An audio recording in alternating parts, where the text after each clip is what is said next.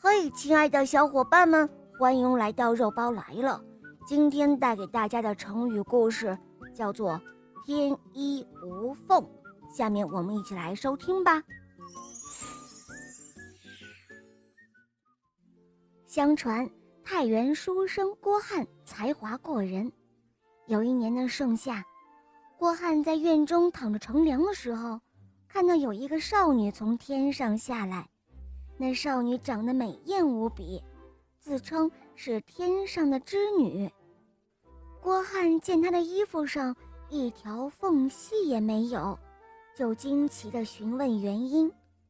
少女回答说：“我穿的是天衣，天衣不是用针线缝制的，哪里来的缝隙呢？”这就是“天衣无缝”的成语故事，原指。仙女穿的衣服没有一条缝隙，后来多形容计划、诗文等事物非常严密，没有一丝破绽或者缺点。好了，小伙伴们，这个成语故事就讲到这儿了。下面我们让小肉包上来用“天衣无缝”这个成语来造个句子。呃，让我造句，呃，我得想一想。哎。有了，我们家的一幅很美的画被王管家弄坏了。